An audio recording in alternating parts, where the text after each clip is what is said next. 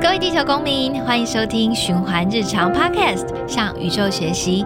现在就让我们登录产业知识小行星，我们的太空旅行即将开始。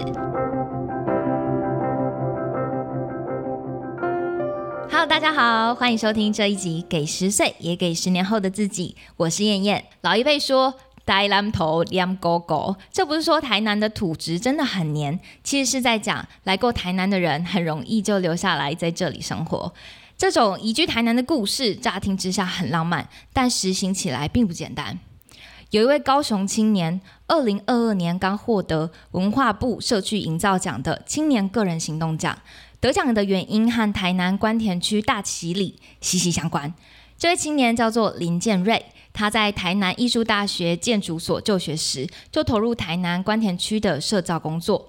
毕业之后，他没有回到都市，投入光鲜亮丽而且比较高薪的建筑产业，而是留在台南关田区大旗里创业，一步一步将老旧的农村改造成为大人小孩都可以玩耍一整天的大旗村落创意基地，并且一投入就是十年。今天的大旗村落创意基地已经迈入了第十一年了。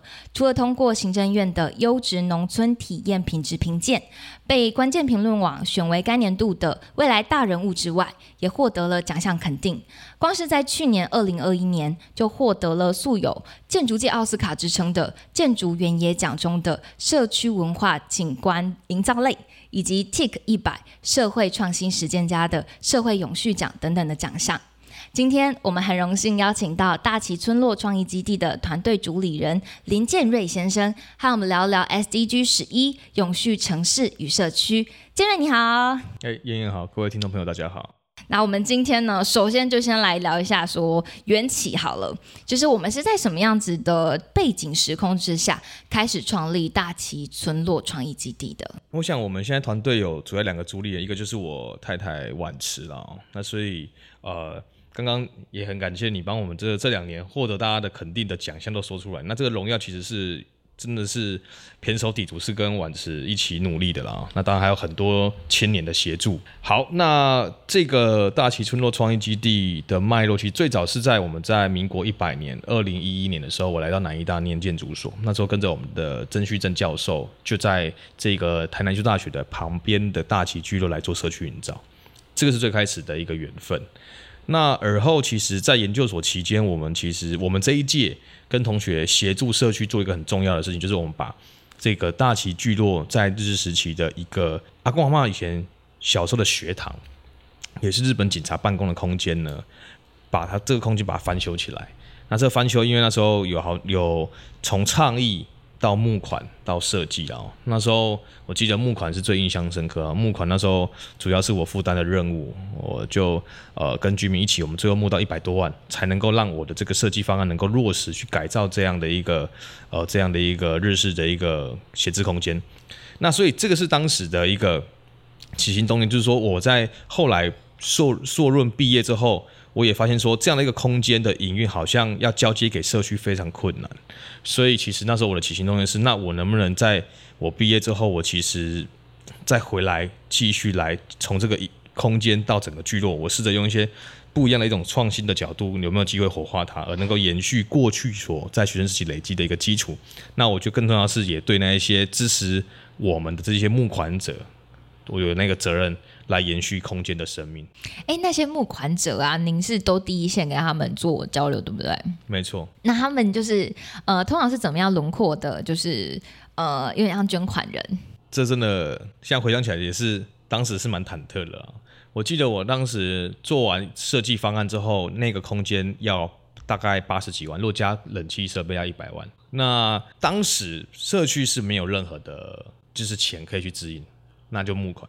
那我第一次去募款的时候，是吃到跟晚池，我们到这个呃台南麻豆的阿郎蛙柜，就只是吃了一碗普通的蛙柜而已。那那时候吃蛙柜的同时，一直有这个所要募款的压力跟问题意识。那吃着吃着，我记得当时呃在那个空间的餐厅的二楼呢吃饭，然后看着墙壁发呆，就看到墙壁有很多很多的格子，那每个格子都是感谢状，那我就。无意识的往里面看了其中一张内容，看到儿童这个关键字，因为我们的空间是要给在地儿童阅读使用的嘛。然后我突然觉得，哎，有儿童哎，然后我再拉大我的视野，看到整面墙壁就好多都是儿童相关基金会单位、社福机构的捐款，那我就觉得，那我就有一个直觉说，那这个老板应该很支持这个议题，所以当时我就鼓起勇气，就跟刚好旁边他他的员工在收桌子，我就跟那个阿姨说，阿姨，借问恁头家刚好你点没？伊讲有啊，伫下骹咧休困。他说在阿兰瓦贵那个在他的在沙沙克汤嘛，在那个树下休息。我往窗外一看，真的有大叔在那边休息打盹。我讲刚是迄个，阿姨讲掉的迄个，我讲哦呵，安尼我知。然后我就走楼梯下去。那楼梯是我史上走最久的楼梯，因为我没有准备，所以每走一往下走一阶，我要想我等下怎么开口说第一句。那总之呢，还是就是慢慢的这样哇，步履沉重的往前。大叔离我越来越近，这样。然后我就。点了点大叔，他在睡休息，然后他就斜眼看着我，就吵醒他了嘛。我很紧张，那个那个那个斜瞪我，那个我永生难忘。我说呃，我说我说老板你好，我是那时候我还是南医大研究生。我说我是南医大学生啦。啊我我讲你讲我听过大溪川大溪村，你讲有啊？我讲多少是你今晚上个汤你家去可能这条路，探个底的是大溪川，很巧那个路刚好就是大溪村。伊讲迄阵我知影，你最靠边，讲嘿，我讲知影讲老板照顾。囡仔的教育啦，啊，我嘛是想要帮这伫山庄的即个砖头吼，来起一间图书馆，要互囡仔样读册安尼啦。伊讲啊，真好的代志啊，啊，讲吼你嘛，就是讲吼啊，你很难启齿，这这不 这不叫难启齿。好难启齿的话怎么讲？我说诶，就是说啊，就是说看着老板你做有爱心了，刚好机会给你募款，后来就不知道怎么转，不知道怎么对，不知道怎么转，还没有词了，只能把募款两个字搬出来。那老板就。他的他的回我方式就很有经验，他就说：“阿力刚我炸企划书，企划给尾书，一听就是老江湖嘛，被木到快不行了。我跟我给他临起来，我来讲我过年，我跟我刚刚你特名片，我好几改，准备喝来，过来吹，给你拜访。他就给我一张名片，叫郭中山老板。嗯，好，那后来就是下一次，我记得我好像整理，我好像弄了，好像很很开心，觉得有机会，然后我就回去弄了两个礼拜。”把真的把这些行动什么经验浓缩成两张的计划书，我还精装哦，有晒杜录片哦，哦，哎，真的很庄重哦，很庄重。但是我第一次打给他的时候，他没有，他其实是没有接起来的。然后我就哇，那会不会只是晃点我这样说说？然后我就隔了两天再打一次，因为不敢一直很密集打。哎，第二次就接了，然后接了之后，他就跟我约时间。他说他人在大陆，然后他说就回来，然后我们就约。然后我记得那一次的下午，我们就去。然后去的时候，就一见到面，郭老板就我就递，我就直接拿他递给他计划书，一拿他就坐起来。他也没有，因为就两页，他也没什么翻，就两页嘛，就忙翻完的嘛。可是他没有看内容，他就又合起来，就放在桌上。那你知道人人是很直接的嘛，很直觉的。哎，那嗯，好，反正大概大概也没什么机会这样。然后算了，就总是一个一个一个一个尝试。可是他他下个动作是，他就开始从他这个这个西装外套，对 对，他就穿一个简单的 polo 衫，那有个小口袋，小口袋鼓鼓的，像个胸肌这样。OK，然后他就他就从他这个小口袋啊，就拿出一个厚厚的东西对折这样，然后然后是什么？是千元钞，千元钞，然后对折很厚啊这样，然后很厚，钱很那个很厚一点，心里说哇，可是他想说可能点个两张就给我，就是支持一个心意嘛，没有呢。他点完呢，他把那整个后花把它点完，就点完之后你知道是多少吗？是二十万呢。二十万？对，我跟你讲都是真实的，新闻有报。二十万？对，你相信吗？你知道我那时候设计，哎，我八十万到一百万，你知道我想说五百一千要这样去募，我要募到民国几年？我我那时候还在写论文嘛，这也是我论文的工作之一。那我募不到款，那我也没办法毕业呢。那时候有没有想很多？二十万呢？我想说哇，在四个人就有了，突然间觉得很有希望。嗯嗯，我的人生大概没有这么被冲击过。太开心，很然后又很兴奋，嗯，然后不知道怎么表达，就一直跟他感谢，一直鞠躬这样，没不知道怎么办。然后我就把这消息捎回去我们社区的这些耆老，嗯，大家开会，嗯，那以前以以前刚开始倡议刷募款的时候，大家都眼神涣散，就觉得这没有可能嘛，谁会来帮助我们一个社区的图书馆？干他们什么事？那个事情之后，说郭老板捐我们二赞助我们二十万之后，大家眼睛发亮，突然间你感受那种什么叫士气，你懂吗？那后来就是这个事情作为一个起头，到后面大概两个月。我们真的这样，大家一起各自去努力，就募到将近一百万，哎，很厉害。重点是什么？重点是郭老板后来还追加二十万，这总共是四十万。郭老板，然后他又要给他做新闻媒体采访，他又不要，他就说：“哎，不用不用不用，很低调。”但总之就是一个很特殊的经验。好，那我要讲是说，我当时像刚刚回到我们的题目之后，这个起心动念，我们继续待在大旗。对于我自己啦，我们另外一个主理人婉池，他的脉络不一样。可是如果今天是我，是因为我直接跟第一线的募款者这样，他真的不是看你的企划书而给你钱，而是因为相信你这个人的心的这个信念跟心意，那他支持你。所以你看，如果我这样弄，然后社区也无法接手的情况下，那我也毕业离开，那学学弟妹后继也没有办法接手，那。他就会变文字馆了，他一开幕马上就就就变文字馆。我觉得人生是个污点，然后我也对不起这些募款者，而且不只是郭老板啊，我还跟了很多，包括我国同学都还协助我。因为郭我同同学在高雄当那个引航那个，你知道那个引水人吗？把那个大船入港那个引水人，那个工作薪水很高，那他是做他们的助理，嗯，然后他也就是很热心帮我去，那我还去送芒果，我们大型芒果去拜访这些引水人这些大哥，嗯，然后就。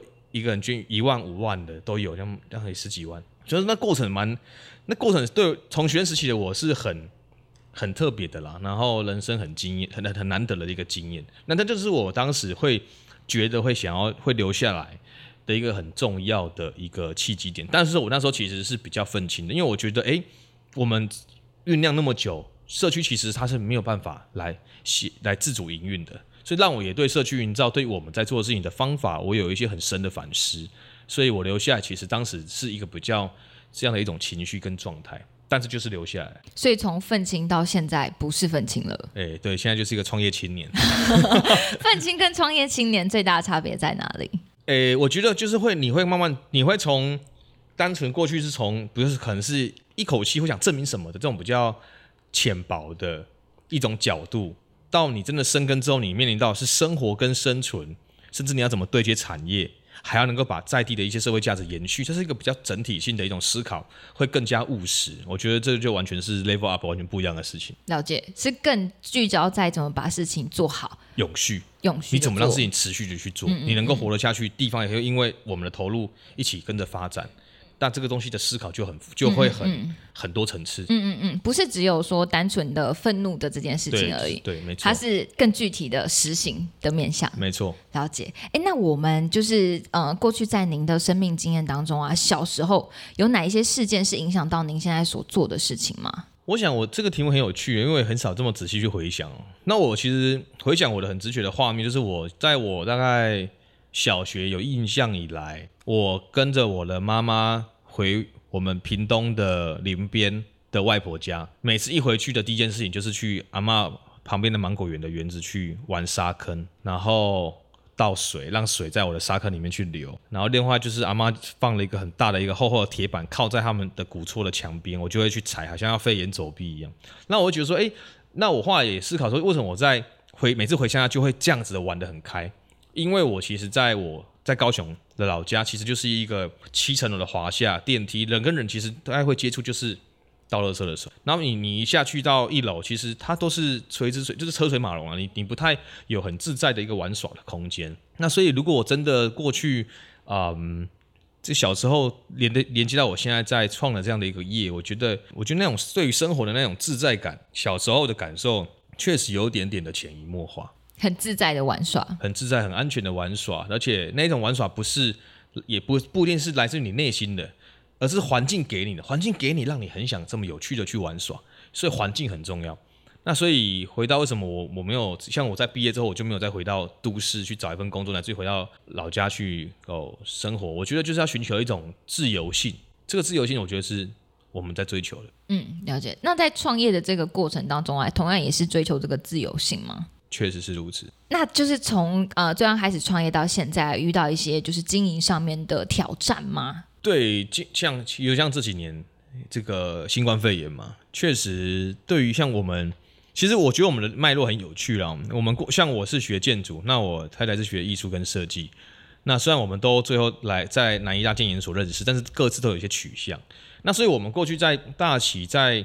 推动这个业的时候，其实我们好像是从文创产业的角度、文创的角度在切入，就是把一些文化创意的部分去跟农村的生活环境去做融合。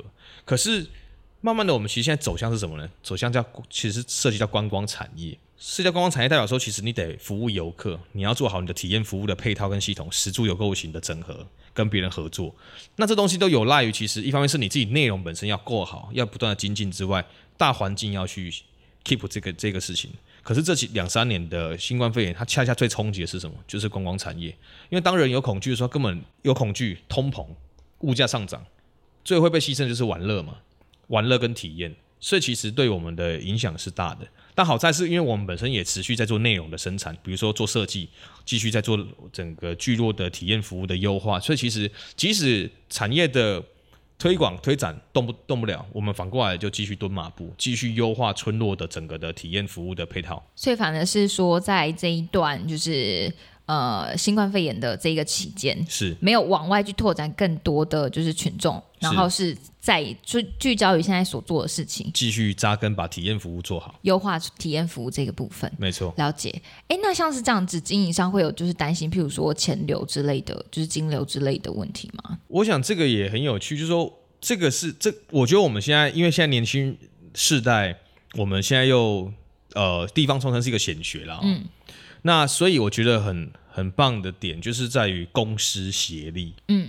嗯，我们是属于私的部分，公就是政府，那政府有各个部会，所以我觉得因像我们自己在大旗创这样的一个可能未必前人有走过的路，你们去开拓的过程，其实恰恰在公部门的部分是给予很大的协助，所以不管在资源、通路、曝光，还有一些辅导资源等等，它其实是丰富的，很支持青年的。你只要愿意勇敢的把你的想法付诸于行动，你写你把它付诸于文字计划，政府是愿意支持你的。所以其实我们这几年在跟很多公司部门的合作上是没有间断过的。所以其实我也讲一，就是说也透过这机会，也是说我们青年在地方创业，恰恰因为政府的协助，恰恰可以让我们掌握一些丰富的资源，然后我们就努力去做，做我们想做的事，然后把它做到最好。我是觉得是有这个机会的。嗯嗯，所以为什么我们也可以度过这个疫情呢？不像是人家是直接倒闭，我们现在就说，哎、这边动不了，那我们继续扎根。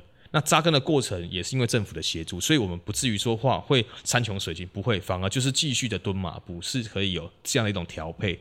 那这也是来自于在这个地方创生，政府整个国家政府部会协助，公司部门协力得以呃互相共荣的一个很好的一个，我觉得它就是一个很好的一个趋势啊。对青年来说，了解。那我们其实现在在大旗村路创意呃村路创意基地里面呢、我们除了说场景是农村场景之外，有很多的体验活动嘛。那有哪一些体验活动？这里面呃，您这边可以做个介绍，然后可能参与者有给您一些印象深刻的回馈。我先讲两个，我只要回想，我都会跟他分享的两个经验，就是我们过去在做整个村落的这个营造体验的时候，哎，我记得有一个小朋友，他从小学三年级到国中到国一，他每一年都会来参加我们的活动，不管是周末的活动还是寒寒暑期营队。他从我从他很矮的时候到他国中比我们跟我一样高，他每一年都会来，然后我们是收费的哦。不是免费的哦，可是他就是，然后他他从他来，从他妹妹还小，妹妹还小，因为我们要小二小三，他妹妹还不行，哎，到他妹妹跟他一起来，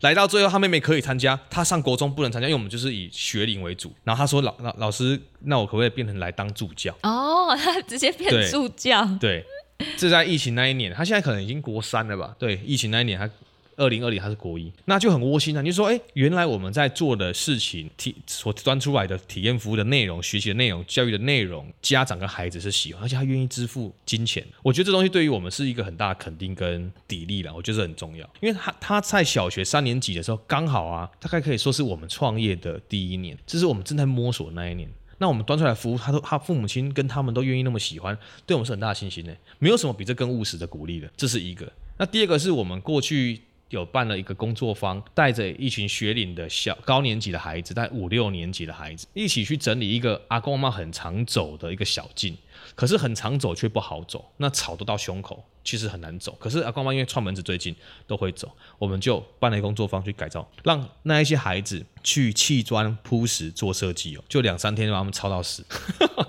好，抄到很辛苦，对不对？可是成果却很很美，为什么美？因为他们这群孩子，他们好像我记得他们好像是住台南市的市区吧，啊，不是大旗人。那他们呢做完之后的下一个月，有一次我在村落里面就突然遇到这些人，奇怪，哎、你们在你们在这边？他说我们带我们班上其他没有参加的同学来看他们的作品。然后那个最棒就是说，他们做那些东，对他们，我记得他们有些人是美术班。那以前我们在做创作，做自己的作品，带回家放在自己房间呢，当自己的作品集。可是你大家共作是做在生活环境、生活的聚落，而且还实际上改善了，比如说阿公妈他们行走动线。你看到你的作品，阿公妈会这样走，走得很开心。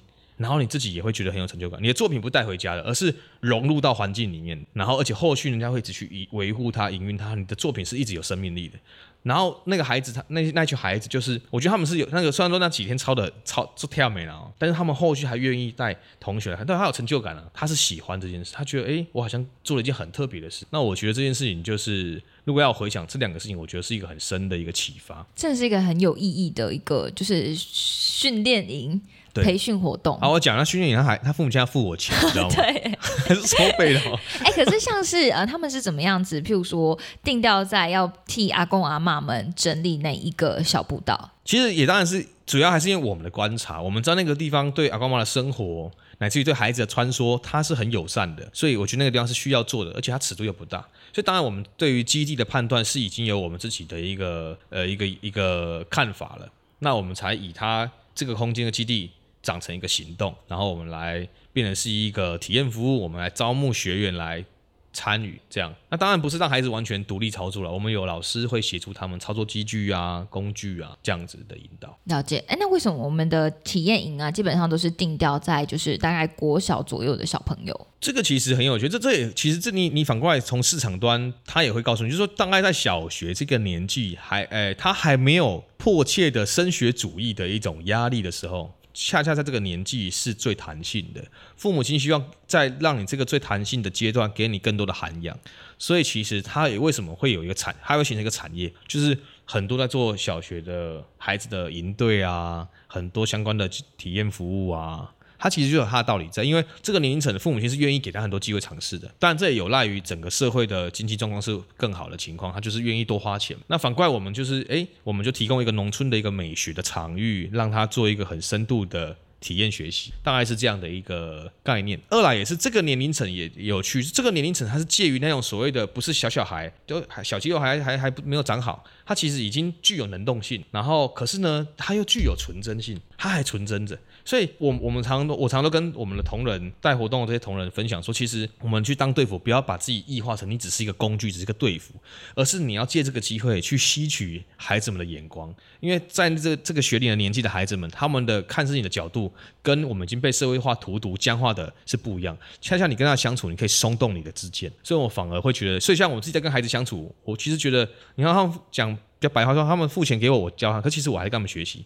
我觉得哇，整个事情是很棒，所以跟孩子学习是一个很，我觉得是一个很棒的体验。了解。对。哎，刚刚有讲到一个关键字啊，农村美学。对。对你来说，农村美学是什么？我觉得这个东西。讲农村美学是什么不容易，但是可以讲它不是什么，就它应该不是一个脏乱的、废墟的、没有人管的、丢弃的杂物充满的一个地方。那反之，会有我们的环境的整理、空间的巧思布置，乃至于活动的设计，它让你来这里具有一种对农村生活的一种向往，或是一种无感的一种一种好的体验。我想美学就在其中，所以我觉得也我也未必会想要把它定义的很死，但是我知道它不是什么，它绝对不是在城乡差距发展之下成为一个一个一个的废弃的废墟，里面就是乱丢垃圾的、杂乱的、恶心的，让你会有这种负面的形容词的一个场域，就绝对不是这些东西。所以如果用光谱来讲的话，它应该也是属于比较明亮的一个色彩，明亮的，然后清新的、温暖的。对，我觉得它就是那样的一种环境氛围，蛮美好的一个环境氛围。对，然后自然可以放松的。哎，对，自然可以放松很重要。了解，这就有点像是回扣到你刚刚讲到的，就是回那个林边的阿妈家玩耍的那种放松的感觉。没错，没错。了解，那我们谢谢，就是呃建瑞这里的就是精彩分享。那我们下一段就是稍微休息之后再回来聊聊 SDG。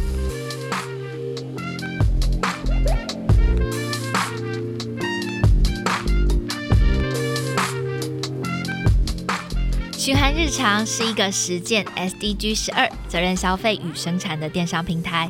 我们严格选品，亲自探访产线，为你第一线把关永续日用品，让环保永续轻轻松松变成你的日常生活。我们也透过深度文字报道、podcast 专访，分享严谨的永续相关讯息。现在就让我们一起展开永续行动，支持责任消费。拿起你的手机，搜寻“循环日常 CWDP”，选择你的永续日用品吧。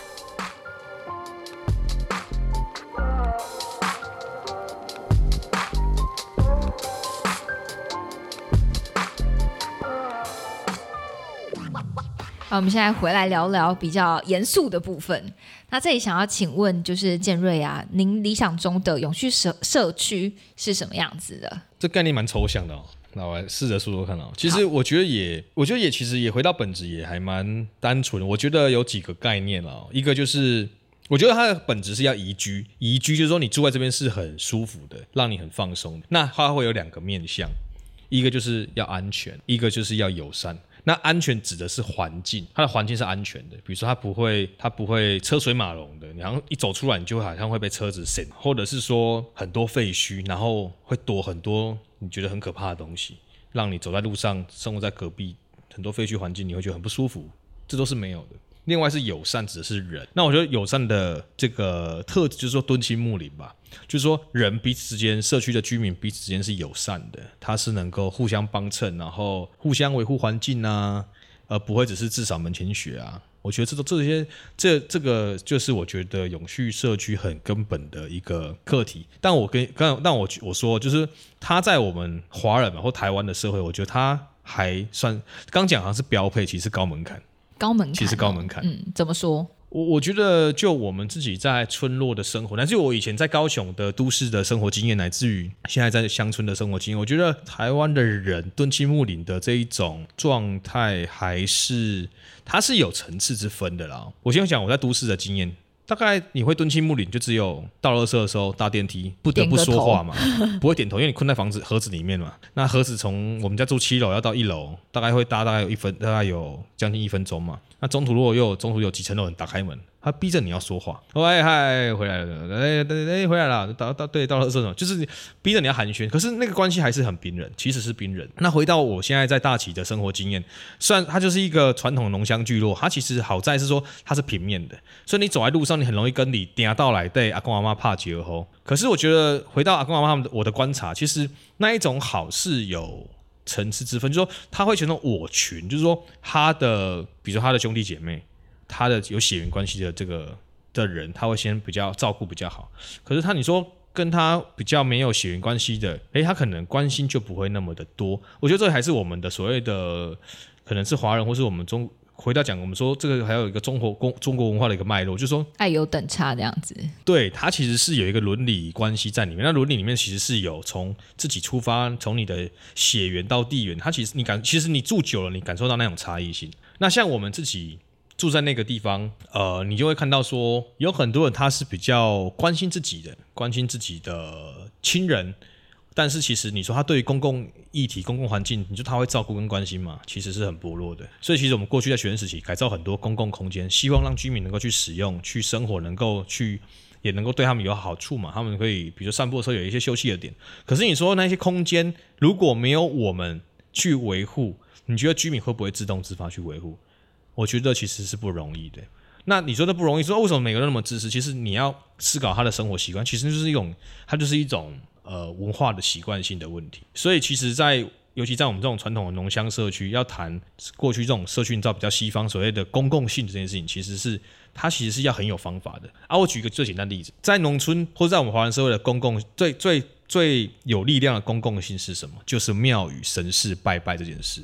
在农村更是啊，他们还要种水果，像大旗种芒果，种水果他们要要要跟天跟风土天气有关，所以他们也会去祈求神的庇佑，祝今年能够丰收。还有什么保佑自己的物产丰饶之外，第二是保佑自己的孩子身体健康啊，学业啊，啊，生意兴隆啊。你看，他跟一个公共的神所祈求的都是施施施我的东西，这就是他的公共性。这个公共性的象征其实是希望能够对自己好，而不是说哦，祈求神明保佑我们整个大旗社区，我们整个的生活环境，我们国家都能够哦国泰民安。他这个部分其实层层面是比较少的，或即使是有，它也是很薄弱的一种心理的联系，它是一种象征的。就你讲你不是很真诚的，但是你很真诚的是说祈求我今年物产丰饶，祈求我万金啊科点囧完，考考第一名，都是保佑很私我的，跟你有切身关系的，这就是我们的文化。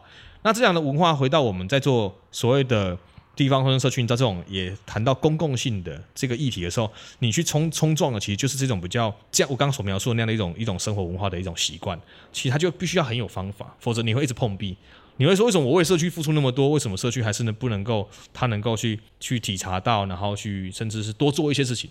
好像看不到成果，那我觉得这就是一个很，这就是很重要人文观察。那所以回到我觉得永续社区在我们这个回到我们自己的脉络，其实就是我也让它单纯，就是我觉得就是安全友善嘛，然后宜居宜居，让我们自己，尤其是你看在地打工妈妈，他们可能是因为没有选择，那他的下一辈有选择，他就一定去外地。那反过来我们不太一样，我们是有选择，却选择在农村。那所以其实我觉得。回到我们自己的观点，我们当然面对刚刚的一些那些文化习惯或是文化的习气，我们其实就是共融在里面。我们觉得他就是去面对，但是也不需要过多的去，就是我看得懂他，但我不需要去强烈的去碰撞他，因为我知道他的逻辑，我知道他的他的习惯是什么。那所以反过来，核心是什么？是我们喜欢大起这样的一个生活环境，是为什么？我们就是说有一句话嘛，就是说。地方的松动跟留白，恰恰是青年对于社会生活创造的实践场。是看到这个地方你们不要的，恰恰是我们的机会。而这个机会我们去带入之后，恰恰也能够帮助在地共好。所以其实从还是都是从本从从自身出发啦，不奢求别人对我们做什么，那是从自身出发。是我自己喜欢，我自己有兴趣，我自己有热情，我自己喜欢这么做，而我就去做。那做的过程，我不要只是独善其身。而是能够也影响别人，那影响是好的影响。比如说我改造老屋，老屋改造好了，算是我用，可是我让地主能够收租金，这个空间好了之后，让左邻右舍不会只是住在废墟旁边，甚你光看你都觉得开心。甚至我还更进一步是也帮你做楼梯，不会说只是房子盖好了，诶，我也帮你的动线串联了。所以我从我的角度，从环境品质角度，我也去顾及到周围的生活的这个角度，那就是叫做互为主体。那我觉得我们就是这样的思维观点。那所以永续社区，我觉得。这样讲很抽象，可是回到自身的意向、生活的取向，它会变得很具体。这样听起来，就是您所讲的永续社区啊，比较像是用尽各种方法，然后找到一个不管说是双赢，就是在地人跟就是可能进驻在其中的人对的双赢，或者说三赢等等之类的一个合作。互为表里的一个方法，没错，了解。那刚刚其实我们有谈到说，农村的外流，它也是一个呃人口外流，还是一个还蛮严重的问题，是不是？是。那现在这个状况大概是什么样子的？我举我的例子嘛，我在大旗从学生时期到现在十一年嘛，今年第十一年。那我大概我先我讲两个角色，一个是孩子，我大概在十一年前，民国一百年的时候。在地孩子大概有二十几位学龄在地孩子，那到现在大概剩四四位五四位哦，就是还学龄的年纪。一方面是说孩子越生越少嘛，嗯，二来是孩子大概念到高中就去外地求学。那我回你反观我们自己的父母亲，乃至于我们自己，你可以很好理，你很好理解啊，你很好理解这种情取向。那这是孩子的部分。所以少子化在农村也体现了，还有就是城乡差异，他们到高中之后寻求更好的学习跟工作机会，也都去外地，而后回来次数就是逢年过节就会慢慢变成这样。城乡差距在一个小小的十年，我们就看得很清楚，它就是这么发生的。那第二个是老人家，我大概在民国一百年，大概到现在历经了大概我在在社区认识熟识的长辈，大概每一年会有一到两位先逝，那所以累积这样子下来，这样子已经二十几位。按你我们这样大崎村，它户籍人口大概四百三十多人，可是真正常住在这里的可能是不到两百人。那你想哦，不到两百，在短短十年、十一年就走掉了二十几个。那你可以往后推论，那那如果都就是你让它自然而然发生，那当然农村就只会很多地方会消失啊，这是必然的趋势啊。啊，我如果很抽离的讲啊。凋零就是时代趋势，那也你也没有办法做多做什么，它就是一个时代的一个显象嘛。嗯，对。但只是说这样的一种城乡差异，导致于像少子化、人口外流跟老人家凋零，在短短我们生活在大企的这十年、十一年，感受很张力，很很很很很鲜明，很有张力。这样子，嗯，刚刚讲到说，就是农村凋零啊，它是时代的趋势嘛。可是，在这样子的时代趋势之下，您仍然想要在大旗做这样子的地方创生的原因是什么？OK，这个是一个很有趣的议题。我觉得，就是说，我觉得像我们这个时代的年轻人啊，我们当然也没有很斗胆说我们可以代表年轻人来做一些事情，但是我觉得我们从自己出发，我觉得我们确实是在，就是说在我们年轻的这个是在我们寻求一种生活的可能性。那我们觉得农村跟地方其实是一个机会啊。那当然这也有赖于你本身的志趣、跟你的专业、跟你的所想，这每个人都会长出不一样的样子。那在我跟婉池我们自己的世界观里面，或者我们自己的生活观里面，我们觉得诶，在农村在地方，其实恰恰给予我们很多自我实现的机会。而这个自我实现的机会，最后长出像春市游戏小岛长出了这样子，你看到这些老屋被我们翻修，然后整合成是一个可以体验的聚落的环境。然后我们还可以把它让它形成一个产业，我们可以在里面生活生存，那还可以跟地方共好，有条件的共好。我们觉得我们在实验跟实践这样的一种生活的样态，那这样的样态也希望有机会能够启发后进，说，哎，哦，原来有一些神拜他们在地方、在农村、在乡村，哎，也可以透过自己的志趣跟行动力，长出不一样的生活方式。那那种生活方式是是有可能性的，那也希望透过我们的经验，给他们一点信心。那像，我们第一，我们我们像我们自己在这样子做，我们认为我们真的在地方创这个领域，呃，确实很像很难去寻找一个很直接的 model，所以我们其实真的就是好像在摸石头过河，其实是过得很忐忑的啦。就是你像遇到疫情，我们也会沮丧啊，我们也会也会很焦虑，说，哎，那我们这样做是对的吗？要不要转型？这是这个这这这些。内在的剧场没有没有没有一天是平息的，就是你只能一直不断的去去思思考、去行动、思考、行动、调整、思考、行动、调整。那但是就是说，但我觉得刚刚就回到一开始我们提到，就是我们寻求的是一种生活的自由性，这种自由性在地方恰恰给予我们机会跟这个土壤。了解。哎，那像我们在 SDG 十一啊，永续的城市与社区的这个部分，我们有达到了一些些相关的目标嘛？那这里可以请您说明一下吗？对这边，我也不得不说，这确实是比较生硬的啊。对我们的生活不太会，我们的生活时间不太会这样子去指标。但是当然，这是一个时代趋势，我们也去用这样方式来认识我们自己了。那我觉得回到我们的永续城乡的这一个指标里面，其实像呃安全可负担的住宅这个议题，我们觉得我们有涉及到。嗯。可这种涉及到不是我们去做，而是在农村它本来就具备这样的条件，因为它的租金就是很低。因为你知道为什么？因为因为居民他们没有人想回来住啊，那你你年轻人想要进来住，那你帮他整理房子，然后他给你很低的租金，甚至我有些是认养的，我没出钱呢，嗯嗯所以他是不是很是不是很可负担呢？超级可负担嘛！我在大企，我们管理了大概十一个层空间场域，哎，可是我租金可能才一两万块，嗯。可是同步的是也付出了，就是维修，然后或者说修缮、养养护等等的付出跟努力。对，但是这这确实，这这当然你你要做合理的交换，合理的交换。嗯嗯嗯。对，那好，还有就是也把政府拉进来嘛，就说我要修理房子，你要不要出钱？嗯，你来出钱，我把成果做给你。可是然后我也答应你，我会好好照顾房子。那地主哇，开心死！我的主产有人要花钱帮我整理，太棒了。对，好，所以这第一个我觉得有。那另外是。哦，这个十一点是在保护世界文化和自然遗产，讲很大。可是回到围观，其实我们确实在做农村文化的保存。那些废墟的空间形制，我们基本上是能够保留就保留，在它保留的不没有安全疑虑的这些架构底下，我们在做一些改装或加装，所以它还是可以保有保有它的一些在原本的文化的物件。文化的一些脉络等等，有，这我们也在做这件事。那另外，提供安全和包容的绿色和公共空间，我们确实，我们现在做了整个聚落园区，这我们说春是游戏小岛，它就是让这一些空间，有些是私人空间，但是是废墟，我们把它改造之后，其他某种程度是打开的，所以其实它是可以让邻里去使用的，在地孩子可以去使用，当然游客也是它主要的体验空间。所以我们把所谓的原本私人空间，把它改造转化之后，它可以让。在地人跟外地人都可以去自在的使用，我们是有做到这样的一种策略。那呃，另外所求国家和地区的发展规划，但是这就可以拉到地方创生的层次啊。我们确实从如果从国家角度，我们好像是国家的一个任务性的一个任务的一个实践者，我们确实是在让地方又能够重新跟都市连接起来。那当然，我们可能是从观光产业的角度，或者从文创的角度。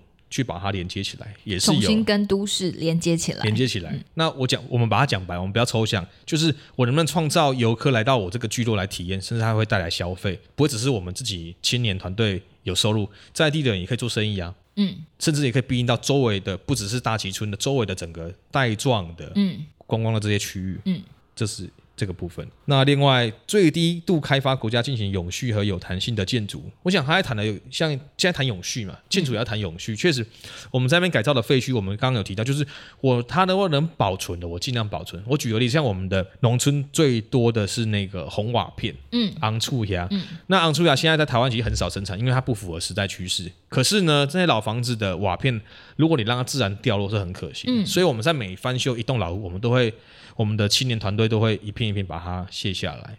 那我们把它卸下来之后，是把它保存好之后，再制成是像我们一个研发一个活动叫红瓦绿嗯蕨，嗯嗯，让瓦片跟植栽结合，让那个将近百年的古瓦可以变成是一个工艺品，它可以带回家。你可以延续这些瓦片的记忆，而不要让它沦为废弃物。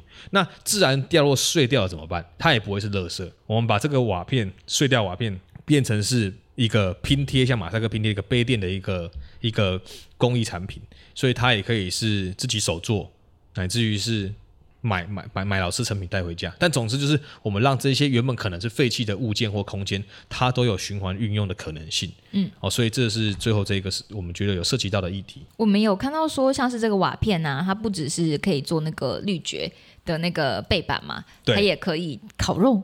啊，对对对，烤肉也可以，对对，烤肉也可以的。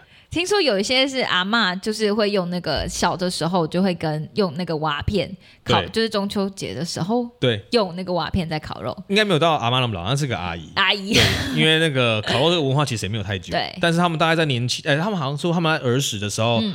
要烤肉的时候就不会去买烤肉网，反而是抽他们那个自己房子的瓦片，抽一块，把它嗯，反过来就有弧度嘛，两块砖头垫着，木炭烧一烧就开始烤了。哦，当然他会把瓦片清一清嗯啊，嗯嗯。是真的放在瓦片上面烤。对啊，我们我们已经烤过好几次了，哦哎、真的，那个吃起来有不一样吗？吃起来一样啊。就像是铜板烤肉那样子的感哎、觉欸，有点类似哦，有点类似，但是它确实它有点像是用煎的，嗯嗯嗯嗯嗯，还要加油，哦，还用煎的感觉。有点像是一个就是平底锅的概念，对对对，只是它是瓦直火那。样子。对了解了解，这个听起来就是很酷，而且它是透过生活的实际操作，了解到说这个媒介跟我们过去的生活经验有什么样子的相关联。没错。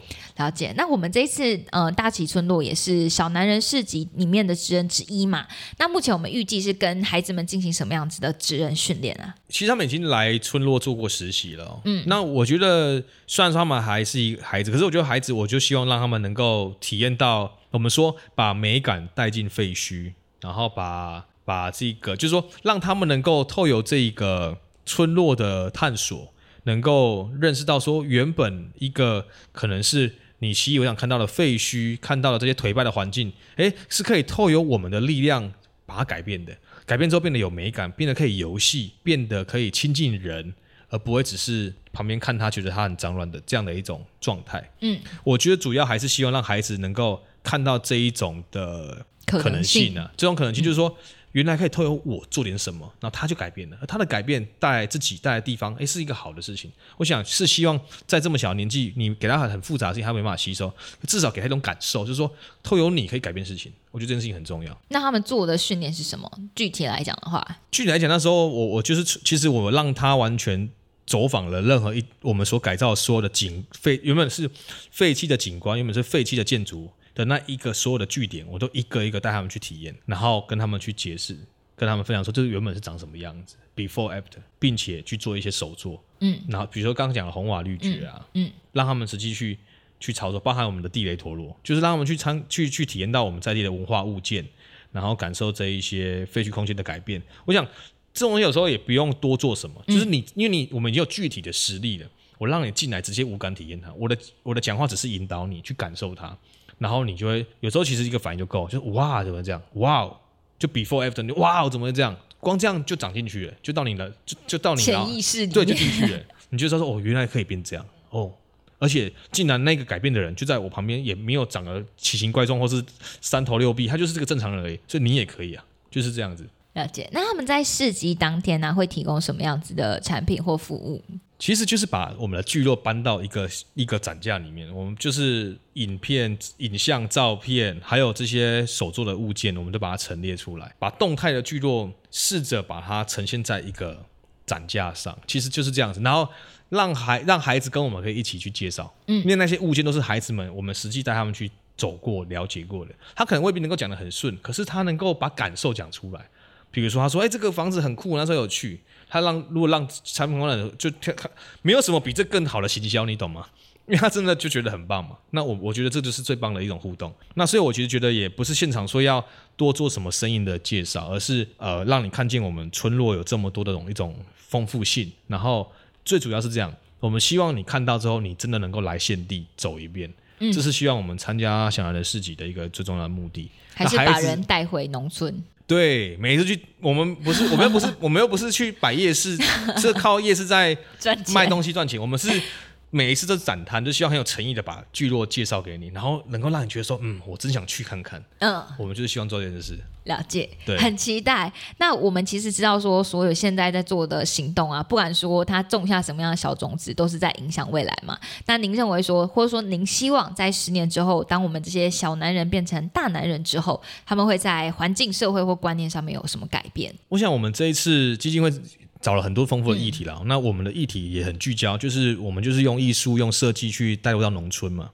那确实就是说，也期许这一些小男人，他们也因为跟我们这样的互动，就刚刚我们还是有提到的，就是说，原来你自己是可以透过你自己的创意、想法跟行动力去改变这一个社会。那社会如果很大，诶，一个社区，或是只是一栋老房子，或是只是一个物件，就是说你你得透你你是可以改变什么的，你可以改变什么这一个态度，是这一次我们跟这两位我们自己的小男人，我希望带给他们的。赋能呢？这其实是告诉他们，你可以改变什么。对，就是你可以透过你，嗯，创造一些事情的改变。我想，真的，我我觉得这样的年纪的小朋友，他还具有很童真，但是你把态度潜移默化的带给他，他在几他他就会一直发酵。我觉得就是这样子，我也觉得就希望达到这样的目的吧。嗯，对，所以期许十年后，他们就是一个能够很很有能动性、独立思考，然后并且对环境、社会关心关怀的一个行动者、实践者。对。成为实践者不容易，期待这些小男人们。那我们未来十年，就是我们现在大旗村落创意基地已经超过十年了嘛，第十一年。那未来十年，你想象我们到时候的大旗村落创意基地会是什么样子了？好，其实应该讲说，十一年其实是我驻村的时间了。嗯这个品牌的成立都没有这么久。嗯嗯那那当然，我们期许未来的十年，我想其实有几个进程啊。我觉得我我们很很很，我觉得真正的务实的实践者不太会，我觉得我们不太谈梦想。嗯嗯嗯，三年好了，我们谈十年，我们谈三年。谈三年。三年，我觉得就是说，我觉得从观光地方创生，我们我们可以说从观光创生啊，我们怎么样去把一个腿败的、很小巧的聚落，透由设计艺术的投入，然后我觉得它能够真的融入到观光产业里面。这样讲非常务实，因为其实就像我们现在创业到这个阶段，我们我还发现说，我们踏入观光产业的时候，我们还是幼稚园，我们跟这些大佬前辈比起来，我们都还很不成熟。所以，我们期许我们能够让我们的产品、体验服务的内容，还有跟在地社会、跟在地的一些所谓的社区议题，能够结合的更加的完善，形成一个以观光带动地方创生活化的一个模式跟经验。嗯，然后它能够真正的走向永续。也就是投真的能够扣合到产业里面去，形成产业运作一个不可或缺的一份子，那它就能够永续的营运。团队跟社区也会因为这样的模式能够共同成长。嗯，这就是我们在期许的事情。那我觉得三年不长不短，很具体务实，就是三年三年去看，嗯，去走，去努力这样子。就是先看眼前的，但是慢慢走到更远的地方。对，不然你要遇到疫情，你能够想要死没有办法想象。哎、那我这里额外想要请教，刚刚讲到说，跟就是譬如说在观光产业里面的大佬相较起来，我们好像没有像大佬那样子的，就是晚呃，应该是晚辈。那具体来讲是像是什么样子的小细节？哇，这个会讲的很细啊！我我举例了啊，这呃讲那么务实嘛哈，就是说我们在做，比如说你这个上，你这个你这个游程的体验服务，你到底想要服务谁？今天是服务亲子，亲子又有分，他是国中生跟父母跟父母的组合，还是小学生跟父母的组，还是小小朋友跟父母的组合？光亲子客群这都会有不一样的，你要端给他的东西是不一样的。好，那更何况是讲大一点，亲子好。亲子来是比如说小资男女，比如说乐龄的，乐龄的这些叔叔阿姨。那这几种都是都，如果他来你这边体验，反正都是游客嘛。那可是你要给他的服务系服务的内涵都不一样，包括你光要导览讲的内容都不一样。你可能讲讲一种版本，叔叔阿姨会跟他说粗鄙耶，对，一记一那讲粗鄙呢。但是你讲给你讲给亲子听，就特别不合适啊。你讲给小智男友听，他觉得说这个老师好油条，对吧？那所以你看到他，所以那我说，我说回到这些产，回到产业本身的，它的回到产业，它谈的是商业，商业谈的就是它就是谈分工、谈细致、谈聚焦，它是很清楚的，谁是谁，谁是谁，彼此合成起来，它非常有效率。嗯，那这件事情其实从我们在过去草创到我们现在已经正式踏入到所谓的公共产业这一块的时候，才发现说其实还有很多有待于我们摸索。说我们要服务亲子是哪一个范围？哪一个受众，哪一个年龄层的组合？然后，如果今天我们接到旅行团，那旅行团的对象是乐龄居民，那乐乐龄的游客，那乐龄的游客所在意的点，跟你现在所端出来的服务适合吗？我要不断去反思，去精进这些事情。那所以这东西还会细到报价。你看，讲到价钱，就是你到底跟旅行社的报价，跟一般散客的报价，你怎么有怎么去做差异？你不可以报给散客的还比旅行社低，将会得罪旅行社业者。还有很多美感在里面。那所以我们才会说，当今的产业，它其实你还在说，原来这社会是这么运作的，嗯，就是这样。所以我们一直在增广见闻啊。了解了解，这样听起来它真的是一个应该说有很多的细节，但总之就是呃，让村落它可以变成一个真的是可以永续的循环的经济体。没错没错没错。好的，今天非常开心可以有就是建瑞这里的分享，我们就是真的透过了大旗就是村落这一个部分，我们看到说生活的。无限多种的可能性是，然后也相信说这样是这样子的分享啊，对可能后生晚辈或者说也有志于加入地方传声的团队都可以有一些启发。哎，对，希望这样讲会太沉重。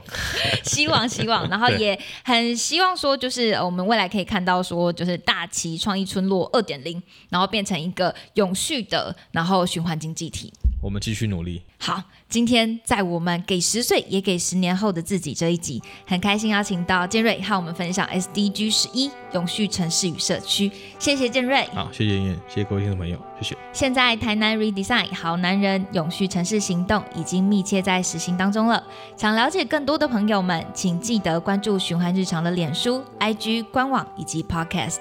循环日常 Podcast 向宇宙学习已在各大 Podcast 平台上架喽。每周欢迎上 Apple Podcast、Google Podcast、Spotify、KKBox 等平台收听。如果有任何想听的内容或回馈，欢迎加入循环日常 ZWDP 的 IG 和我们分享。